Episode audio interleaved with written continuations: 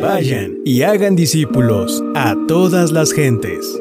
Podcast de Misioneros de Guadalupe.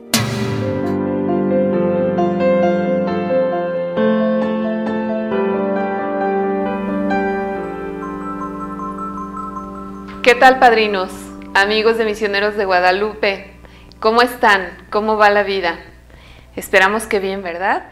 Bueno, pues nada, hoy estamos otra vez en su programa Misión Ser Santos, donde habremos de conocer a nuestros, hermanos mayores en la fe, aquellos que nos han precedido en el camino hacia esa llamada, nuestra llamada central como, como seres humanos y sobre todo como cristianos.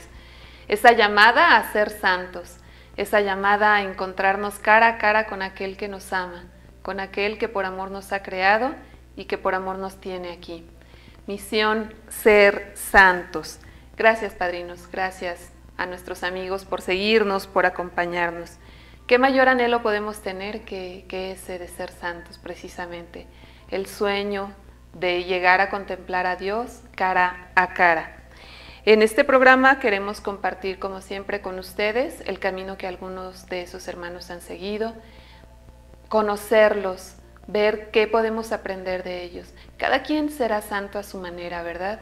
Pero siempre nos ayuda a conocer un poco de, lo que otros han hecho en ese anhelo por llegar a la santidad. Soy su servidora, Rosa María Becerril, misionera laica asociada a Misioneros de Guadalupe. Y bueno, pues hoy estamos muy contentos porque nos acompaña uno de nuestros seminaristas, Jonathan Cruz Alcalá. Jonathan, buenos días. Hola Rosa María, buenos días. Gracias por la invitación. Es un gusto poder estar aquí compartiendo con los padrinos este programa tan bonito, tan interesante, que sin duda alguna, como ya lo decías, nos ayuda y nos impulsa a que podamos nosotros encontrar en el día a día el camino a la santidad, algo a lo que todos estamos llamados y algo a lo que todo, eh, todo cristiano, fiel creyente, eh, pues espera, ¿no? Espera poder hacer, espera poder vivir, para que un día cuando Dios nos llame, mira, directitos al cielo. ¿Verdad? A estar allá. Esperemos que sin escalas. Claro que sí. Así es. Pues Jonathan es originario, eres originario de Veracruz, estás estudiando cuarto año de teología y pues ya en espera de dar el siguiente gran paso en tu, en tu llamado vocacional, ¿verdad, Jonah? Sí, así es. Pues bueno, soy originario de Coatzacoalcos, una ciudad muy pequeña al sur del estado de Veracruz.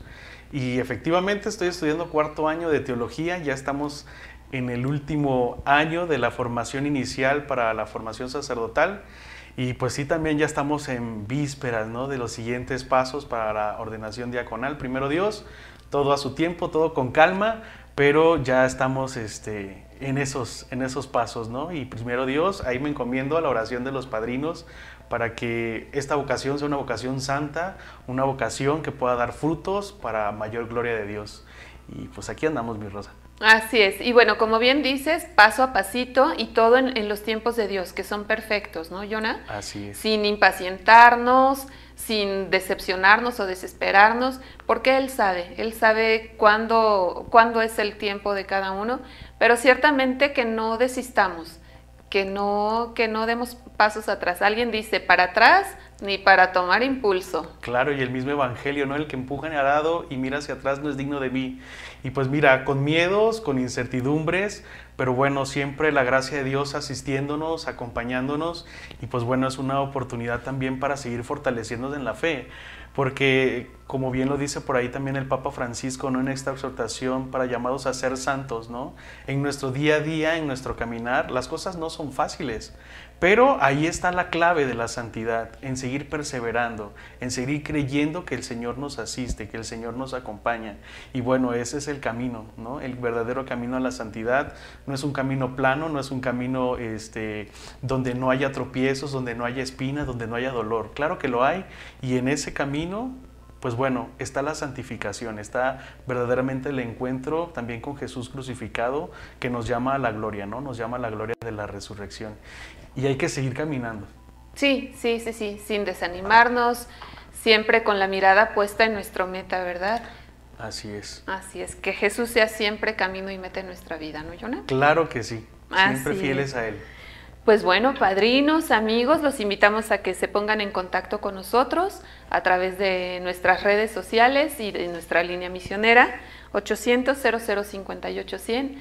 Saben que estamos a sus órdenes, que nada más importante para nosotros en nuestro programa que la compañía de ustedes, que podamos compartir ese anhelo, ese sueño de ser santos, que nos digan también ustedes cómo están caminando esa vía a la santidad, que como decía Jonathan, no está exenta de espinas, no está exenta de dolores, no está exenta a veces de sufrimiento, pero que cuando estemos en esa, en esa ruta de, de pasión, de sufrimiento, acompañemos a nuestro Señor Jesús y que también siempre, siempre nuestra mirada esté puesta en la Pascua, en la Pascua de Jesús y en lo que será nuestra Pascua algún día, tarde que temprano. Claro que sí, mira, nadie está exento, ¿no? Todos estamos llamados, todos los bautizados, todos los que nos llamamos creyentes y fieles hijos de Dios, en todo momento, ¿no? Este, desde que nos levantamos hasta que nos acostamos, incluso hasta dormidos, Rosita. Entonces, pues es seguir confiando en que Dios tiene una misión para nosotros y esa misión primordial está en llamados a ser santos, ¿no? Y por eso tenemos el ejemplo de muchísimos santos dentro de la iglesia. Así es, así es, Jonah. Bueno, pues empecemos. Vamos a empezar nuestro programa y como siempre, la mejor manera de, de iniciar un camino, de iniciar un momento, pues es encomendándonos al buen Padre. Claro que sí. Pues vamos a ponernos en la presencia del Señor que siempre nos acompaña y que en este programa, en este momento en que nos vamos a encontrar eh, con la vida de los santos, podamos también nosotros recibir eh, ese mensaje de amor que Dios tiene para nosotros. Entonces los invito a que desde casa todos los padrinos y madrinas que nos están acompañando, pues nos pongamos en esta actitud de oración para encontrarnos con Él, diciendo en el nombre del Padre, del Hijo y del Espíritu Santo. Y los invito a que oremos juntos diciendo, Divino Padre Eterno, en nombre de Jesucristo y por la intercesión de la siempre Virgen María, te pedimos que envíes tu Espíritu a nuestros corazones Espíritu Santo, Dios de infinita caridad, danos tu santo amor. Espíritu Santo, Dios de las virtudes, conviértenos. Espíritu Santo, fuente de luces celestes, disipa nuestra ignorancia. Espíritu Santo, Dios de infinita pureza, santifica nuestra alma. Espíritu Santo, que habitas en nuestra alma, transfórmala y hazla toda tuya. Espíritu Santo, amor sustancial del Padre y del Hijo, permanece siempre en nuestro corazón. Amén. Amén. Pues bienvenidos padrinos, bienvenidos madrinas.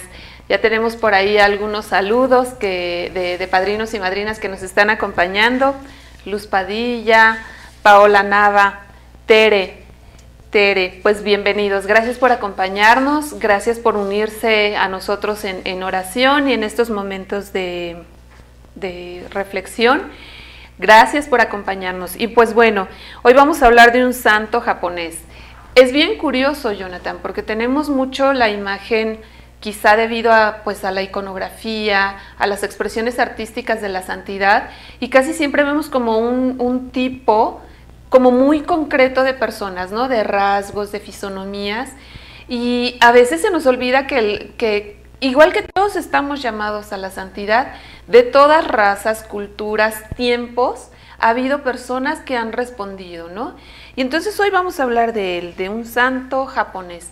Japón también ha dado muchos, muchos frutos de santidad. Rostros que quizá no nos son tan familiares a lo mejor como un Juan Diego para nosotros, un San Juan Diego para nosotros, como tantos y tantas santas europeos que reconocemos, ¿no? Que vemos una imagen y decimos, ay, mira San Sebastián, ay, mira este Santo Tomás.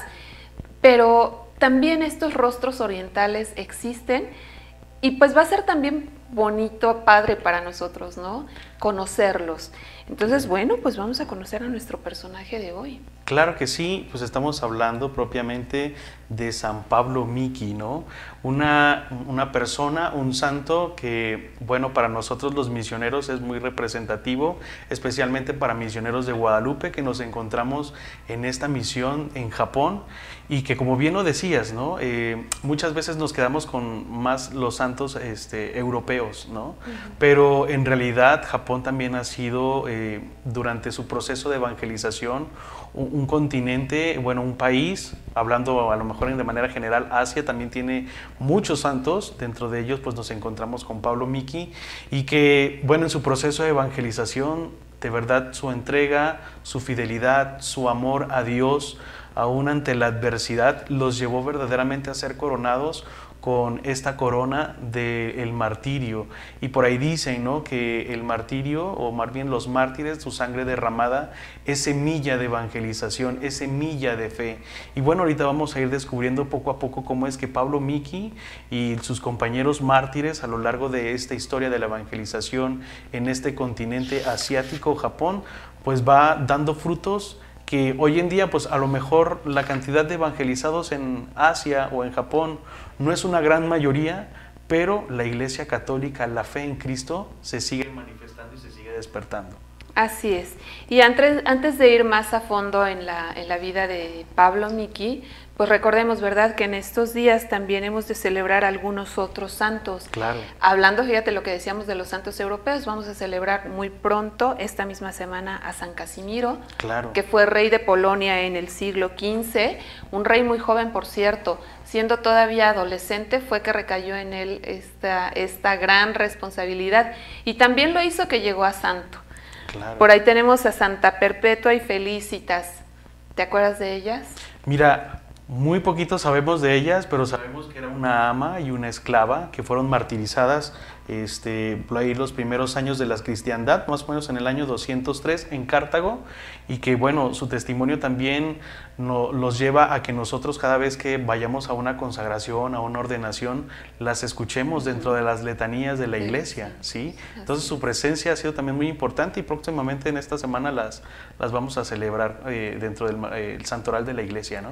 Así es. Y entre otros santos tenemos también a San Juan de Dios, él fue fundador de la orden hospitalaria u orden de los juaninos, ¿verdad? Como los conocemos, dedicados muy, muy especialmente a, la cuestión de la pastoral de la salud, como la conocemos actualmente, y que es patrono de los hospitales y de los enfermos y enfermeros. Claro, y también vamos a recordar a San Félix, que era un ermitaño francés que ayudó a San Juan de Mata a fundar la Orden de la Santísima Trinidad para la redención de los cautivos. Mira, santos bien importantes dentro de la iglesia, ¿no? Que de alguna u otra manera su labor ha dado fruto y sigue dando fruto en vocaciones, en entrega a la vida religiosa, la oración a los enfermos. Híjole, de verdad que tenemos una iglesia bastante rica. Sí, sí, sí, sí, inmensamente rica, gracias a Dios, en semillas y frutos de santidad. Así es. Pero bueno, antes de, seguir con nuestro programa, vamos a un corte y vamos a dar oportunidad a nuestros padrinos, a nuestras madrinas, a nuestros amigos, de que se pongan en contacto con nosotros, que nos den a conocer sus pensamientos, si quieren que los tengamos presentes en nuestro, siempre están presentes en nuestra oración. Claro, siempre. Pero si hay algo especial que quieran poner en, oración, pues que nos lo hagan saber, que nos hagan saber qué opinan, cómo vamos con el programa y pues vamos a darles esta oportunidad. Claro que sí, los invitamos a que sigan ahí siguiéndonos en esta transmisión de este programa ahí en nuestras redes sociales y que también la compartan para que el mensaje llegue también a más padrinos y a más madrinas de misioneros de Guadalupe. Gracias.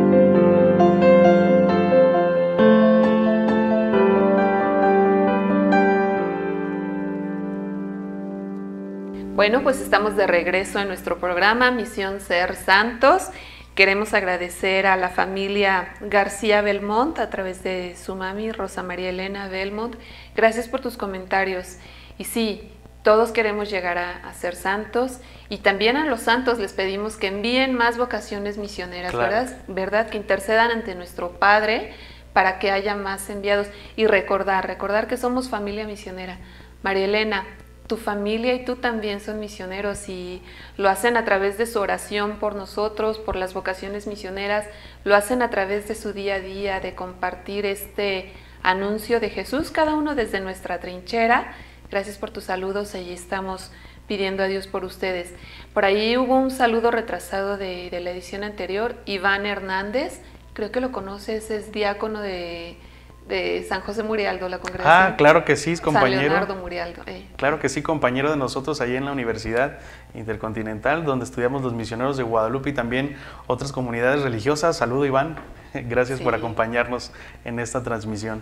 Así es. Y no sé si me lo permitas, Rosa María, mandar un saludo especial. Eh, hoy es el aniversario de nuestro superior general de los misioneros de Guadalupe, el padre Eugenio Zacarías Romo Romo. Padre, muchas bendiciones, que Dios siga fructificando su sacerdocio misionero y en esta labor de ser superior general de los misioneros, que el Espíritu Santo lo siga asistiendo y pues muchas felicidades de parte también de los que estamos aquí presentes en esta transmisión de Ser Santos. Así es, así es, muchas felicidades Padre y pues gracias por el apoyo, gracias porque ha dejado que, que, el Espíritu Santo guíe a nuestro instituto a través suyo y pues seguimos en oración pidiendo por nuestro superior, por todo el Instituto de Misioneros de Guadalupe, por toda la familia de Misioneros de Guadalupe, ¿verdad? Claro que sí. Que siga mandando más vocaciones como decías hace un momento. Que así sea. Pues entremos en materia, Jonathan. Hablemos de San Pablo Miki me, me, gustaría mucho que nos ayudaras a, a, contextualizarnos. O sea, sabemos, hemos dicho ya que es un santo de origen japonés. Y pues pensar que e, evidentemente Japón no es un pueblo que de origen haya sido católico, ¿verdad? Sino que fue evangelizado. Y hay un santo que a los misioneros nos resulta muy, muy querido, emblemático, patrono de los misioneros y que estuvo allí. Claro que sí, estamos hablando de Francisco Javier, eh, uno de los primeros misioneros que llega a esta isla asiática, llega a Japón más o menos. Estamos hablando de que Japón comienza a ser evangelizado como por ahí del siglo XVI y dentro de las primeras este, comunidades religiosas que llegan a evangelizar a este pueblo asiático, pues bueno, es la compañía de Jesús. Entonces ellos son los que más o menos durante los primeros años, estamos hablando del 1543 al 1612, su labor misionera pues se extiende más o menos este, como unos 40 años hasta que inicia la persecución de los cristianos eh, en esta isla japonesa y más o menos se, eh, se estima que para el 1579 ya había alrededor de 54 jesuitas y aproximadamente unos 150 mil cristianos. Entonces, estos 150 mil cristianos que fueron evangelizados por los jesuitas, uno de ellos pues es Francisco Javier, patrono de, los, de las misiones, y también posteriormente a él, dentro de la compañía de Jesús, pues llega este santo que nosotros queremos también y que es bien importante eh, para nosotros los misioneros de Guadalupe, que es Pablo Miki. Así es. Decimos que, que primero estuvo, eh, estuvo la presencia de San Francisco Javier en estas tierras orientales, Sí. llevando las primicias de la palabra de Dios. Siempre pienso en, una expresión de uno de nuestros padres, del padre Raúl Nava, que nos decía, que nos decía mucho en que el misionero no lleva a Dios, no lleva a Jesús a la tierra de misión. Jesús, Dios ya están allí en tierra de misión. Las semillas del verbo ya están allí. Y el misionero únicamente llega a ayudar al pueblo en el que se va a insertar precisamente a, que se descubra, a ayudarle a que florezcan estas semillas del verbo. Y muchas veces solo hacemos como presencia, como acompañar al pueblo, que es quien finalmente presencia el surgimiento de estas semillas y cuida, cuida que den fruto, ¿no? Y nosotros como misioneros somos testigos, híjole, yo diría que privilegiados de, del crecimiento de estas semillas del verbo, y entonces es lo mismo en Japón, ¿no? Ya estaba ahí la semilla del verbo, pero llegaron estos misioneros a ser testigos y a ser acompañantes del pueblo japonés en el surgimiento de, la palabra, de la verdad de Jesucristo. Claro, y a veces pensamos, Rosa María, que el ser misioneros o el ser testigos de Jesucristo implica llegar a una tierra y decirle, ah, tienes que creer en Jesús, tienes que creer en la Virgen, y empieza como que un, una transformación cultural en ese sentido, pero no la transformación cultural del testigo que va en nombre de Jesucristo, del que es misionero, pues en realidad es con su testimonio de vida que logra la conversión de aquel que logra conocer a Jesús a través de este testimonio. Y en verdad que estos mártires, estos santos que nos han acompañado durante toda nuestra vida, desde, los, de, desde los primeros siglos de la iglesia cristiana, católica, y ahora en esta tierra oriental japonesa, pues bueno, va dando un fruto, va dando un fruto significativo que, bueno, vamos a hablar un poquito más adelante de cómo es que se llega incluso hasta la persecución, pero incluso después de la persecución, estamos hablando más o menos, también lo vamos a mencionar más adelante, en un periodo de casi 300 años donde no hubo evangelización, donde hubo más bien una persecución, la iglesia permaneció de pie, la iglesia permaneció fiel hasta que nuevamente se da la oportunidad de que entre eh, los misioneros nuevamente a estas tierras. Entonces, hablamos de que esas semillas que tú decías, esas semillas del verbo, que ya estaban antes de la evangelización, que se fortalecen con la evangelización, que llegan a ser estos misioneros, pues llegan a dar fruto y, y un fruto que permanece, ¿no? También así como lo dice el Evangelio. Sí, quizá esa semilla que nuevamente como que se adormece, pero que no muere. Y muy curiosamente, a mí se me hace muy, muy interesante ver en la historia, concretamente de Japón, y seguramente en la historia de otros pueblos, cómo durante esta persecución que tú nos comentabas dura casi 300 años, en los que evidentemente no hay presencia de sacerdotes, no hay presencia de misioneros, quizá ya para entonces, o sea, sabemos de cierto que ya para entonces había vocaciones locales, ¿no? Porque el mismo San Pablo Miki es japonés, pero con la persecución son expulsados o son martirizados. Y entonces digamos que, que los sacerdotes ya no, no estaban presentes, ¿no? Pero Dios, en su infinita misericordia y en su infinita bondad, permite que a través de los laicos, a través del pueblo, esa semilla esté ahí, viva, quizá latente, quizá solamente latente, quizá solamente creciendo de manera casi imperceptible, pero finalmente viva. Y se mantiene viva sin presencia de sacerdotes, tristemente sin presencia de sacerdotes debido a esta persecución, pero se mantiene viva en, el seno de, la, de, la, de, los laicos, de la comunidad laical. Y entonces, ojo, porque es bien importante, ¿no, Jonah? Este, ciertamente, bendito Dios por nuestros sacerdotes.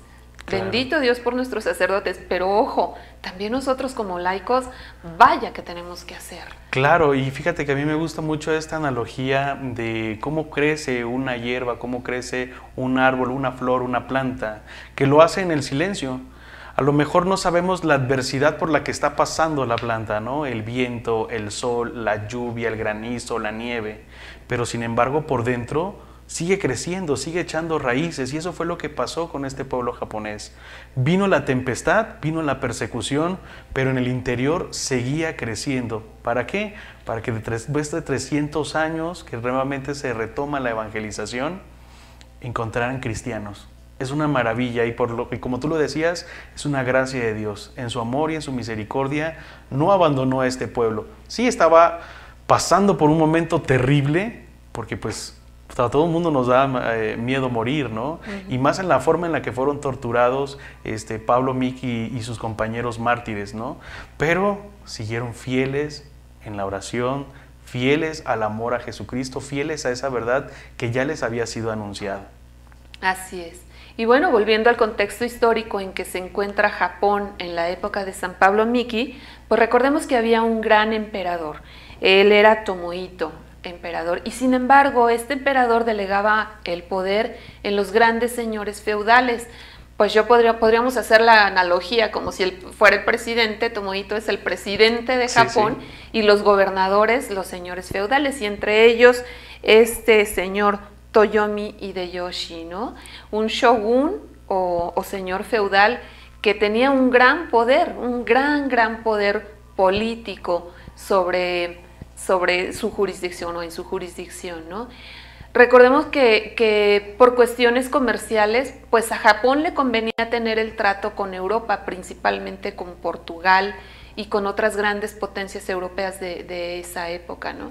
Y él es que abre por eso Japón a la presencia de extranjeros, incluyendo por supuesto los misioneros, ¿no? También hubo evangelización, ya nos decías tú, desde San Francisco Javier y otros, otros grandes misioneros, ¿no? Durante mucho tiempo está esa presencia, pero cuando empieza a decaer el, el poder de Tomohito, cuando sus señores feudales adquieren más poder, pues este, entre otros Toyomi de Yoshi, se dan cuenta de que ellos están perdiendo el control sobre la gente, sobre el pueblo. Y entonces deciden, principalmente Hideyoshi, decide cerrar Japón a la presencia extranjera.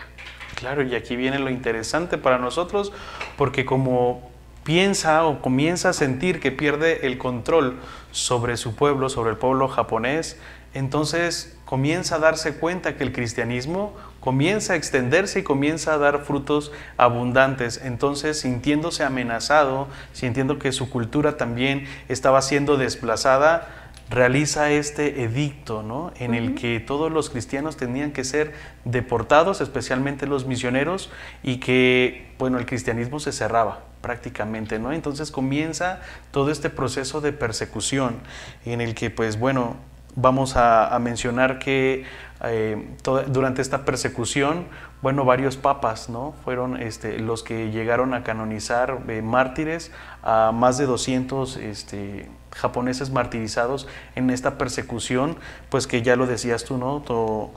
Toyotomi Hideyoshi, que tiene un nombre así bien raro para nosotros para pronunciar, ¿verdad? Pero él es el que de alguna u otra manera cierra pues las puertas a la, evangelización, abre las puertas del martirio y que pues bueno, tristemente la, pasan eh, un, trago amargo casi 300 años el pueblo japonés en persecución. Así es. Y precisamente es este shogun Hideyoshi quien acentúa la persecución hacia los cristianos, el decir, el, exigir que sean expulsados del territorio japonés.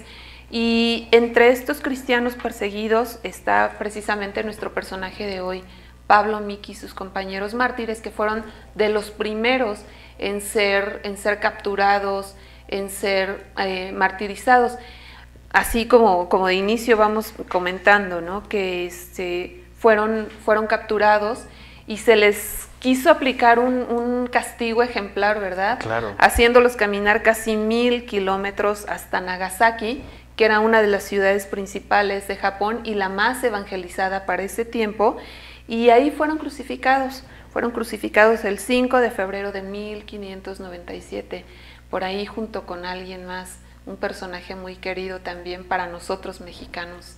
Claro que sí, estamos hablando de San Felipe de Jesús, el primer mártir mexicano también este, que fue a evangelizar, que fue a misionar a estas tierras japonesas y que pues bueno, también nosotros lo celebramos este, el 5 de febrero aquí en México. El 6 de febrero se celebrará la memoria de Pablo Miki y compañeros mártires.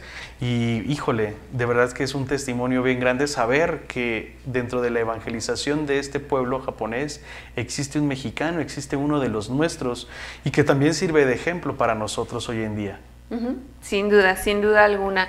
Saber que, fíjate qué tan cercano resulta Pablo Miki para nosotros mexicanos y no lo sabíamos. O sea, comparte el martirio con nuestro primer santo mexicano, con el protomártir mexicano San Felipe de Jesús. Así es, y nos deja un testimonio muy, muy grande y también la invitación a que nosotros sigamos siendo fieles, ¿no? Aún en el martirio.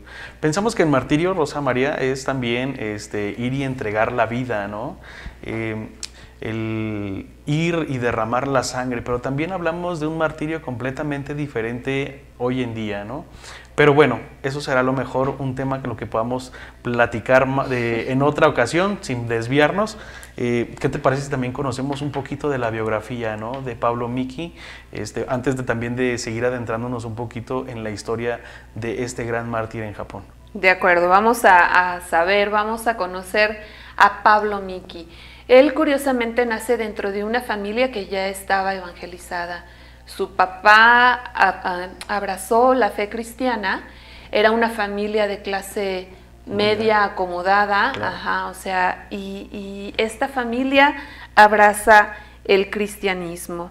Su padre era militar y pertenecía a la corte del emperador, fíjate qué curioso, él pertenecía a la corte del emperador y su rango militar le daba cierto poder en, su ámbito social, digamos. Este, el padre de Pablo Miki decide que toda la familia abrace la fe cristiana y reciben el bautismo en 1568. Más adelante y de, a, edad muy, muy temprana, Pablo Miki ingresa en el colegio de la, de la Compañía de Jesús en la capital imperial. Y ahí con la compañía del, padre, pero entra solamente como alumno a los 11 años. Esto es importante, ¿no? Y poco a poco el rector de, este colegio se da, que era jesuita, se da cuenta de las cualidades que tiene este muchachito, ¿no? Y empieza a ayudarle a caminar en su proceso de discernimiento y poco a poco lo va enamorando no solo de las ciencias, sino también de Jesús y va pues sembrando, ayudándole a descubrir a Pablo la semilla de la vocación al sacerdocio que había en su corazón. Claro, claro, y, fíjate que muy importante porque cuando eh, Pablo Miki entra pues a estudiar o a comenzar estos estudios que ya son propiamente de latín, la literatura japonesa, las matemáticas y las ciencias, eh, pues comienza este proceso de discernimiento ¿no? con su asesor, con su, con su rector. Y en, en 1582, que llega este emperador Toyotomi Hideyoshi, eh, es cuando comienza pues la persecución de los, de los cristianos, la expulsión también de los cristianos hacia sus países. Y, y es cuando, curiosamente, Pablo Miki también comienza a darse cuenta ¿no? de la vida del cristiano, que no es una vida fácil, eh, en, esos momentos que están viviendo, pero sin embargo él permanece fiel. Entonces eh, se comienza pues ya próxima, eh, más próximamente en el 1587 la persecución más intensa. Y entonces ahí es cuando ya Pablo, a ver, de ya más o menos de unos 13, 14 años aproximadamente, eh, es destinado pues a una misión fuera de Nagasaki y entonces es nombrado ya catequista y predicador. Antes de pasar a ser sacerdote, antes de pasar a ser un miembro de la compañía de, Jesús, pues se convierte en un catequista en, en, esta, en esta tierra donde pues prácticamente también la persecución fue más intensa, ¿no? Sí, sí, sí, sí. Él empieza muy curiosamente su labor apostólica, su apostolado a muy, muy temprana edad. A muy temprana edad, o sea, esto también es importante destacarlo, ¿no? La santidad no está reñida con la edad, no está reñida con la condición. Y Pablo Miki, como bien nos comentas, empieza esta labor de apostolado, esta, esta labor por el reino a, a edad muy temprana. Más adelante, bueno, pues vemos que que él empieza a ejercer también ya su vocación, a vivir de una manera un poco más plena su vocación, primero en el noviciado de los jesuitas y finalmente pues también realiza ya sus estudios de teología y a una edad muy, muy, muy, simbólica, muy significativa, es que recibe el, sacramento del sacerdocio, ¿verdad? Claro que sí. A los 33 años. Imagínate, a la edad de nuestro Señor Jesucristo. Ojalá ya a mí me tocara así, a los 33.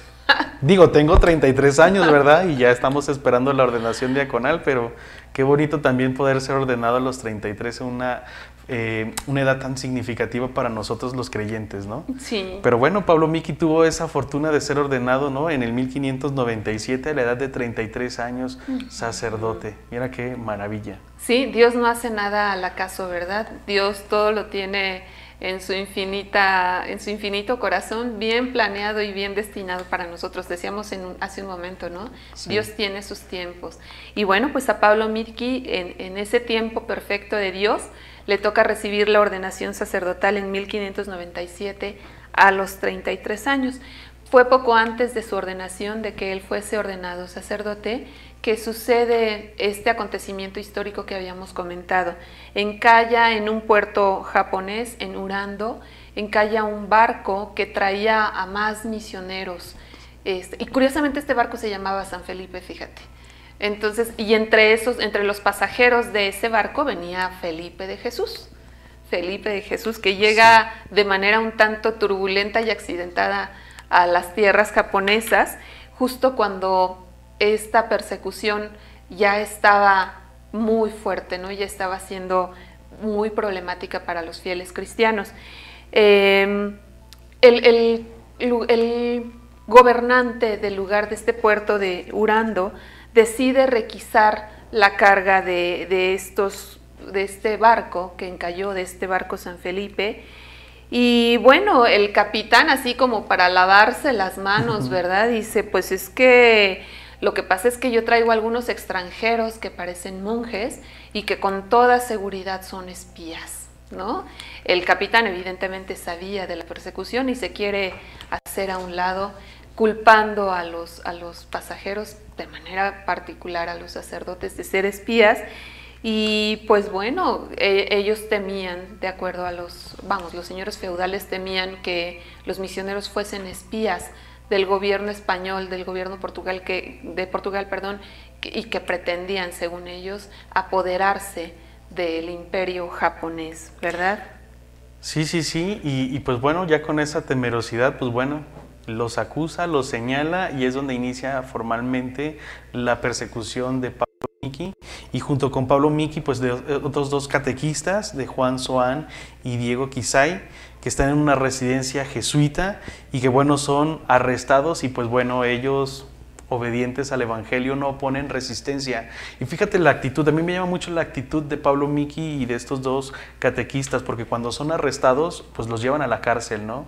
Y lejos de protestar, lejos de ponerse en una actitud negativa o de oposición a lo que estaba sucediendo, ellos con toda naturalidad llegan con los demás eh, reos, con las demás personas que estaban ahí encarceladas y comienzan a predicarle. Los saluda, comienzan a hablarles de la presencia de Dios, de la eternidad, de la gloria de los bienaventurados, de la pasión de nuestro Señor Jesucristo y de ese deseo propio que Él tenía por dar la vida por nuestro Señor. Entonces les recuerda que Él tiene la misma edad de Jesús y que subía, eh, subía crucis o esto que estaba él viviendo, que esto que estaba eh, pasando pues en camino a Nagasaki, eh, donde él sabía que le esperaba la muerte de cruz, pues él les hablaba de ese sacrificio de querer salvar al pueblo de Dios, ¿no? al pueblo que ya había conocido la palabra de Dios, tal como lo hizo Jesús. Y entonces eso se vuelve también un motivo para que todos los que estaban ahí encarcelados y que empezaron a creer en la fe en Jesús,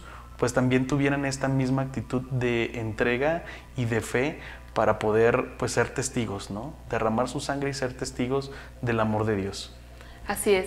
La cruz que se utilizaba como castigo para los que habían sido perseguidos era, era muy especial, era este, tenía como sus particularidades, ¿no? Entre ellas que estaban sujetos a la cruz por cinco anillos diferentes, en los pies, en las manos, en el pecho, y que finalmente también parte de ese mismo castigo a la usanza japonesa de aquel entonces era atravesar a los crucificados con dos lanzas. Y algo que, llama poderosamente nuestra atención es que Pablo Miki, estando ya crucificado, dice que ese es su púlpito que ese es el lugar desde donde él habría de, dar, digamos, su prédica final. Y sus palabras finales, ya estando los 26 mártires de ese día, de ese momento, en el, en el patíbulo, en la cruz, las palabras de Pablo son muy significativas. Claro que sí, y no sé si me permitas leerlas directamente porque se me hacen bastante importante que todos los padrinos y madrinas que nos están viendo en este momento sepan, ¿no? Esas palabras tan bellas, tan hermosas que Pablo Miki dirigía desde su púlpito, ¿no? Desde la cruz. Y más o menos Pablo Miki decía, por favor escúchenme, yo no soy extranjero, no he venido de Filipinas, soy japonés como ustedes y religioso de la compañía de Jesús. Estoy condenado a la cruz no por falta alguna que haya cometido, sino por haber predicado la ley de nuestro Señor Jesucristo. Morir por la fe es mi gloria y alegría. Es una gran gracia del Señor por mis trabajos. Me encuentro en el último instante de mi vida. Creo en la vida eterna y sé que el camino para ella es la fe cristiana. Esta fe nos pide perdonar aún a los enemigos. Perdono a Tisakoma, Tisakosama y perdono a todos los que toman parte en mi muerte. A nadie tengo rencor ni odio. Deseo y pido que todo, todo el Japón se salve y para lograrlo que sea cristiano. Imagínate qué palabras tan bellas en el suplicio de la cruz. Cuando a lo mejor la actitud pudo haber sido contraria, no, saquen, suéltenme de aquí, no. Primero, saber pues que le esperaba la vida eterna. La segunda, pedir perdón y perdonar ¿no? a, estas personas que lo están ahí crucificando. Y de ahí, pues bueno, saber qué es lo que le espera y qué es lo que desea para el pueblo japonés, que verdaderamente conozca la fe en Jesús para poder ser salvado. Extraordinario. Impresionante, todo un testamento de santidad desde el púlpito, desde su último púlpito, como él lo decía, y sin duda alguna el púlpito más glorioso que pudo tener Pablo Miki y con él sus compañeros mártires. Claro que sí. Y fíjate, bueno, si me permites también hacer una recomendación, yo creo que uno, una de las cosas que ahorita nosotros podemos ver para poder conocer cómo fue esta persecución de los cristianos en Japón, bueno, está esta película muy famosa, ¿no? El Silencio, que también es una novela escrita extraordinaria, que narra los acontecimientos de una forma bellísima y que verdaderamente nos deja ver cuál fue la realidad que pasaron, ¿no? Estar en esta zona donde había agua hirviendo con la que los torturaban y que al final de cuentas también terminaban su martirio con estas lanzas que les lanzaban sobre sus pechos y que salían sobre sus hombros.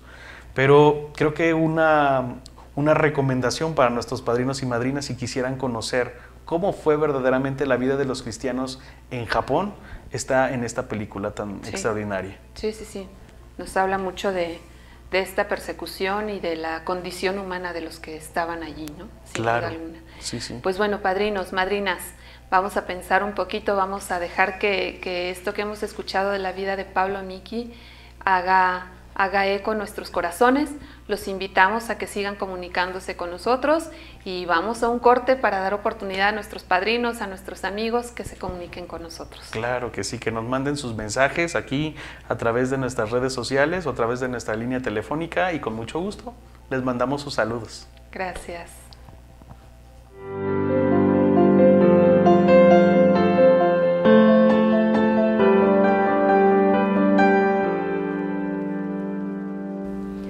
Padrinos, madrinas, estamos de regreso. Gracias por comunicarse con nosotros. Hemos recibido por ahí algunas llamadas, ¿verdad, Yona? Claro que sí. Yo quisiera saludar en primer lugar a Pamela Carvajal. Muchas gracias por tus saludos. Que Dios te siga bendiciendo. Sigue echando muchas ganas ahí donde estás. Y también a Tere Ortiz. Muchísimas gracias por tus oraciones. Cuenta también con las mías.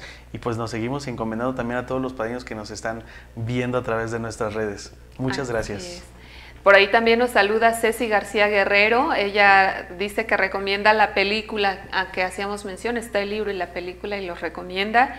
Ceci es una chica de Monterrey que fue voluntaria, misionera laica voluntaria con nosotros. Estuvo seis meses en Mozambique y un año en Kenia. Coincidimos en la misión de Kenia. Y pues Ceci, un abrazo. Y ya sabes, misioneras, seguimos unidas en oración. Seguimos unidos en oración con todos nuestros padrinos y madrinas. Claro que sí, que Dios siga bendiciéndolo y recuerden que misionero no solamente el que sale, sino también desde su casa, desde su trinchera, como decíamos al inicio del programa, eh, da testimonio de Cristo y eso también es ser misionero hoy en día. Así es. Pues concluyamos con la historia de, Pablo Miki. Claro que sí, habíamos eh, dicho, ¿no? Este, toda esta cuestión de la persecución y cómo es que Pablo Miki es martirizado. Estamos hablando de que más o menos este, él fue canonizado más o menos en el 1867 por el Papa Pío IX y posteriormente Juan Pablo II ya en 1987 eh, proclama eh, otra, otros 26 este, mártires para la iglesia y los últimos reconocidos por la iglesia en, fueron 188 por el Papa emérito Benedicto XVI en el 2012. Pero esos solamente son los eh, mártires reconocidos por la iglesia, pero estamos hablando, Rosa María, de que fueron alrededor de 10.000 martirizados. 10.000 mártires tiene la iglesia japonesa y eso es una cantidad exorbitante, ¿no? Pero sin embargo nos deja el testimonio verdaderamente de cómo era la fe y cómo debe de ser también nuestra fe hoy en día. Sí, sin duda, que no tengamos miedo, ¿no? La iglesia sigue sufriendo persecuciones y que veamos en, este, en estos hermanos nuestros que nos han precedido en el camino a la santidad el testimonio, ¿no? De, de pues yo no, yo no dudo que con miedo, pero sí con decisión dar la vida por Cristo. Claro, convencidos absolutamente de lo que habían escuchado, de lo que habían creído y que de lo que vendría después de este martirio. El dolor, claro, pues a todo el mundo nos da miedo el dolor, ¿no? Pero el dolor es temporal y la gloria es eterna, la que nos ofrece nuestro Señor es eterna. Entonces, bueno, podemos hablar de unos martirios diferentes en la actualidad, la situación que estamos viviendo, ¿no? Es una forma también de vivir el martirio, pero si nosotros permanecemos fieles a esa fe, seguramente vamos a ser coronados, coronados con esa gloria que Dios nos promete, ¿no? Eh, a través de su Hijo Jesús en, en los Evangelios. Sí, sin duda. Y bueno, padrinos, pues esta es la, la, vida, un resumen breve, muy breve de la vida de Pablo Miki y de sus compañeros mártires. Recordar que tenemos presente también a San Felipe de Jesús como parte de, este grupo de mártires. Y pues nos vamos a encomendar a San Pablo Miki para que él nos ayude a, caminar este, este trayecto a la santidad. Claro, y que su testimonio siga dando fruto abundante en estas tierras orientales, donde sobre todo hablamos de que el cristianismo es una cantidad muy representativa, una, una cantidad mínima ante todas estas culturas tradicionales pues de las que está permeado el continente asiático. Pero con este testimonio que nos deja Pablo Miki y sus compañeros mártires y todos estos 10.000 mártires también no reconocidos por la iglesia, pero que sabemos sabemos que fueron coronados por la gloria de Dios por medio de la fe, bueno, siga dando frutos abundantes y sobre todo los misioneros de Guadalupe y las demás comunidades religiosas que nos encontramos presentes en estas tierras de misión. Uh -huh. Recordamos que Japón fue la primera misión de misioneros Así de Guadalupe es. por ahí por 1956. Más o menos por ahí, más o menos por esas fechas. Y pues vamos a encomendarnos a San Pablo Miki, vamos a poner en sus manos de intercesor a esta tierra japonesa, como tú nos decías, la labor misionera que se hace por allí y a todo el pueblo de Japón tan sufrido, ¿verdad?, con dos guerras mundiales y que sigue en pie y sigue luchando. Que Dios les acompañe, que Dios nos acompañe también a nosotros. Vamos a ponerlo en intercesión de San Pablo Miki. Claro que Jonas, sí. si nos ayudas con una oración.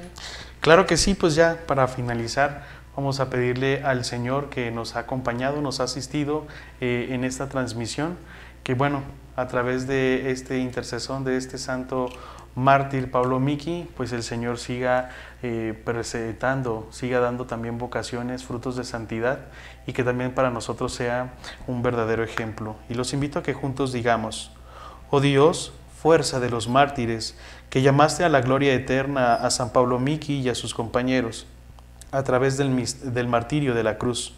Concédenos también a nosotros, por su intercesión, poder testimoniar en la vida y en el momento de la muerte la fe de nuestro bautismo. Por nuestro Señor Jesucristo, que vive y reina por los siglos de los siglos. Amén. Amén. San Pablo Miki y compañeros mártires, rueguen, rueguen por, por nosotros. nosotros. Pues padrinos, madrinas, amigos, muchas gracias por seguirnos. Jonah, muchas gracias por acompañarnos en este programa. Vamos a seguir en contacto y pues que Dios te conceda aquello que tu corazón más anhela, que Dios te conceda, si es su voluntad, ser un, un sacerdote misionero de Guadalupe, santo, que, el, que, la santidad te sea asegurada, que nos sea asegurada a todos y pues invitar a jóvenes, señoritas que tengan inquietud por la misión, llámenos. Si creen que el camino a la santidad de cada uno de ustedes pasa por la misión a dientes, que nos llamen. Claro que sí. Claro que sí. Muchísimas gracias, Rosa María, por la invitación, a ti, al equipo también de transmisión. Muchísimas gracias por esta oportunidad y gracias también por sus oraciones y también chavos que se animan, que tienen esa inquietud, que sienten esa espinita de ese llamado vocacional al servirle al Señor. Pues bueno, también está nuestra línea este, de comunicación para el Centro de Orientación Vocacional, para poderlos acompañar y que puedan discernir esto que Dios pone también en su corazón. Y misioneros laicos asociados, por favor, bienvenidos. Los necesitamos y aquí los esperamos con los brazos abiertos. Un saludo y hasta la próxima. Hasta la próxima.